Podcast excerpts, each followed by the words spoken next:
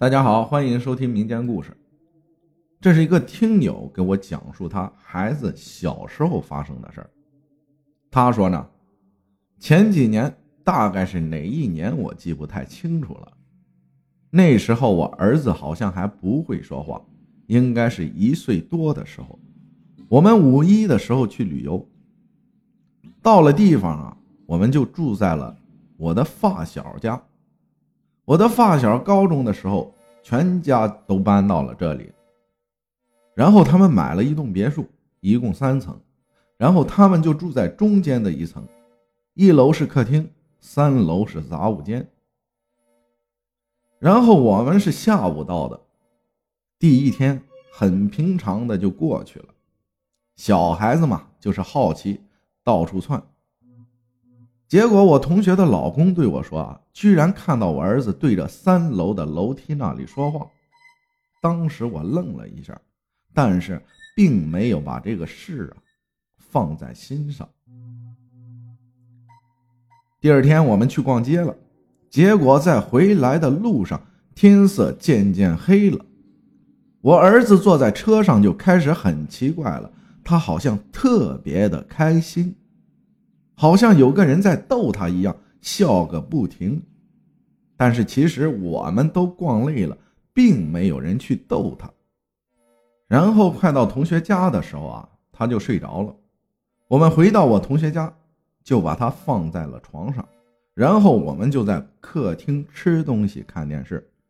到了十二点，我们也进屋睡觉去了。大概两点多的时候，我突然被我儿子的哭声吵醒了。我们两口子手忙脚乱地爬起来看孩子咋了，他哭的那叫一个凶啊，哇哇大哭，还用手指着天花板哭。当时我们想，他是不是病了，连夜就带着他开车去医院。结果在车上的时候，我抱着孩子坐在副驾驶上，但是他居然指着车后排座位哭。我就觉得很不对劲儿了，我赶紧对着后排座位大骂，但是也没啥用，孩子不停的哭，然后我就让我老公赶紧给孩子奶奶打了个电话。孩子奶奶呢住在农村，对这些东西啊多少有点办法。然后孩子奶奶知道情况后就去拿碗，碗底留一点水，然后拿出三根筷子。合在一起念故去亲人的名字，意思看是不是有故去的亲人来看孩子了。这具体的情况是后来我去婆婆家，她具体给我讲了一下。结果喊了几次都没有立住，然后孩子奶奶问是不是在那边碰到什么游魂了，筷子立马就立住了。然后大概孩子奶奶就是答应了要给这个游魂烧一些元宝、蜡烛、纸钱，还有给他上一只鸡，意思好像算是达成了协定。这事儿啊就这么算了。